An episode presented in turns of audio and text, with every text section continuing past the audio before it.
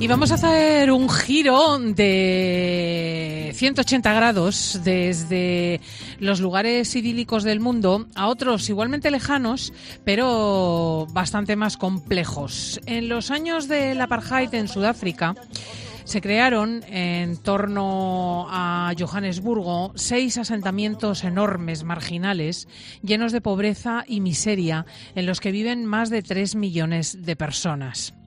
Eh, en uno de ellos, que a su vez aglutina medio millón de vidas, eh, está surgiendo un proyecto precioso que se llama Art of Living. Detrás hay una mujer, la doctora sudafricana Oso Ibesiaco, que tiene toda una serie de clínicas de atención primaria en la ciudad de Johannesburgo, concretamente responsable de 15 de ellas, y además es profesora en la universidad, y que en 2012 puso en marcha un proyecto para ayudar a todas las chicas y mujeres de estas barriadas que os he descrito y concretamente del barrio en el que ella trabaja ahora, el barrio de Alexandra. Eh, esta mujer, esta excepcional mujer, ha sido premiada este año con el premio Arambé 2019 a la promoción e igualdad de la mujer africana. Y está con nosotros en fin de semana de COPE. Doña Oso Ibesiaco, muy buenos días. Buenos días. no, sé si estoy diciendo bien su nombre o tiene que decirse con Z, Ozo Ibesiaco. Oso Ibesiaco. Ah, bien, bien. O sea que sí que la convierten en ese. ¿Cómo es que habla usted español? Bueno, aprendí estudiando y tengo amigas y, además he hecho, un curso en la Universidad de Navarra, Pamplona. En Navarra, en Pamplona. Pues se lo agradecemos extraordinariamente porque la posibilidad de hablar con una mujer sudafricana en castellano ciertamente es eh, mínima. Eh, ¿Usted eh, cómo describiría los problemas a los que se enfrenta una mujer en el barrio Alexandra? Bueno, en Alexandra es uno de esos barrios marginales mm. y que y que claro que una chica que no llegó a terminar eh, el colegio está a riesgo de em, caer en crímenes, prostituta, prostitución, droga o una vida de ociosidad. Y porque además durante el apartheid esas, em, esta gente Em, lo que les ofrecían era una educación muy inferior que se llama Bantu Education. Y con, esta educación e, ellas no pueden aspirar no a una vida mejor, solo pueden terminar como domésticas. Si llegan a la universidad estudiar en trabajo social o docente. Entonces, que además que ellas creciendo en este ciclo de miseria, de pobreza, piensan que, bueno, no hace falta esforzarse de aprovechar em, los colegios que ahora el gobierno se, se da gratis, porque, bueno, no, no, no piensan de como un modo de salir sí, sí, no tienen un horizonte, digamos, que, les, que les inste a ir más allá que casarse o dedicarse a la prostitución o, limpiar en una casa. Eh, ¿Y por qué una doctora de éxito que está al frente de estos centros de atención primaria, que es profesora universitaria, decidió embarcarse en la tarea de ayudar a las mujeres de los barrios marginales?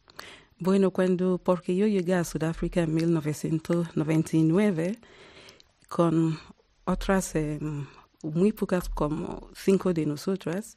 ¿De dónde venían? Bueno, yo vine de Nigeria y ahora llevo 20 años em, viviendo en Sudáfrica y soy nigeriana y también sudafricana. Claro. Ahora. Y pensábamos montar algo social porque era una época que en 99 el país ya llevó cinco años con el gobierno democrático. Y el, la lema de Mandela, pienso que Mandela es, muy conocido internacionalmente, era que ahora estamos en la er, eh, época de reconstruir todos a, a una, que Sudáfrica ahora es un país para los blancos, los negros, los de color, y pensábamos que sí, hace falta poner nuestro, hacer, hacer, contribuir algo en esta sociedad. Y conocimos una chica, ella también creció en Alexandra y ahora es eh, arquitectora, y nos oh. contaba em, la situación de Alexandra y por eso... Del barrio Alexandra. Del barrio de, eh, sí, y pensábamos que hacía falta ayudar a estas chicas.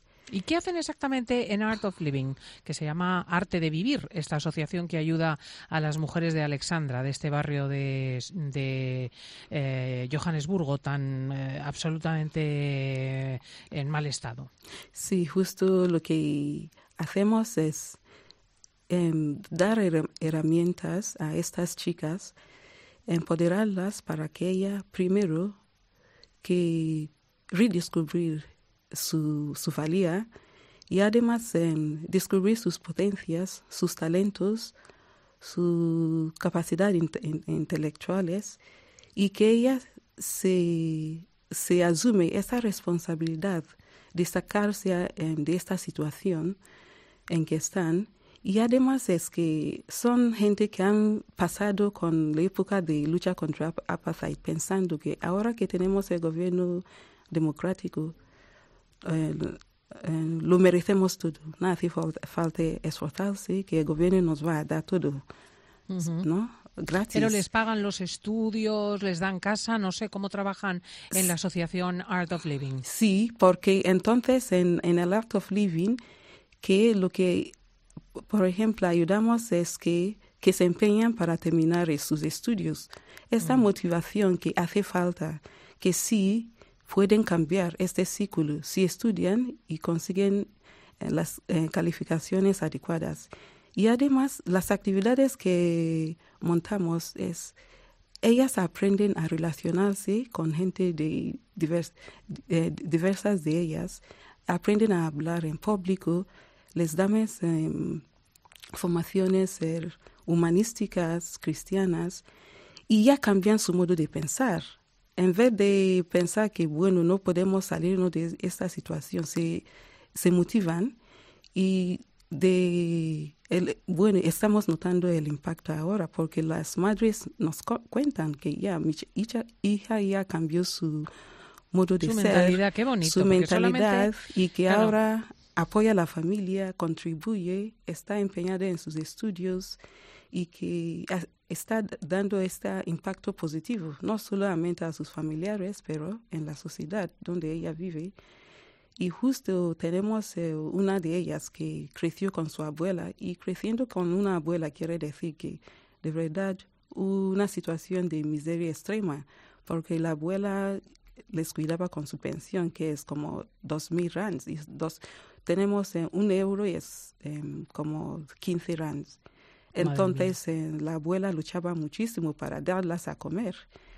Pero ella con su esfuerzo terminó el colegio y con eso consiguió cuatro distinciones y ahora está estudiando medicina en su primer año en una de las mejores universidades del Johannesburgo con una beca del gobierno. Qué maravilloso yo me puedo imaginar para una chica rodeada solo de, de lumpen, de criminales y de eh, explotadores sexuales, encontrar mujeres como usted, tratarlas, ver que se puede ser médico, que se puede ser abogado, que se puede cambiar totalmente de vida. La verdad es que son historias muy, muy hermosas. ¿Qué supone para usted, Ozo, el, el premio Jarambe? Bueno, fue una sorpresa, primero para mí, para todo el equipo y también es, eh, digo yo que es gratificante porque es que decirnos que este granito de harina, que vale la pena esforzarnos, seguir ayudando a esta gente, ahora que está reconocido no solamente ahí en el barrio, pero por todo el mundo, y que es que por eso nos, nos motiva para extenderlo por Alessandra y además eh, a otros barrios en, la misma situación y que en esos seis años que llevamos esta, este proyecto ya pasaron como entre las chicas y las madres más de 500 y tenemos casi de cuatro voluntarias que hemos empezado, ya llegan como 100 porque muchas de chicas que, que viven en este barrio que ahora son profesionales o un barrio semejante a Alex, están dispuestas a dar su tiempo, su, su habilidad es no para ayudar las chicas para ayudar a otros o- igual que a fueron otros. ayudadas Sí, sí, ellas claro sí. Pues la verdad que es un verdadero placer que haya mujeres como usted, Ozo y Beciaco, personas eh, que por todo el mundo eh, van cambiando las pequeñas circunstancias que llevan a muchos seres humanos a arrojar su vida y a, a vivir fatal y en unas condiciones verdaderamente inadecuadas. Es hermosísimo saber que en Johannesburgo está cambiando así la vida de las muchachas gracias a Art of Living. Enhorabuena y enhorabuena también por el premio Jarambe España. Muchas gracias. Un saludo, adiós. Adiós.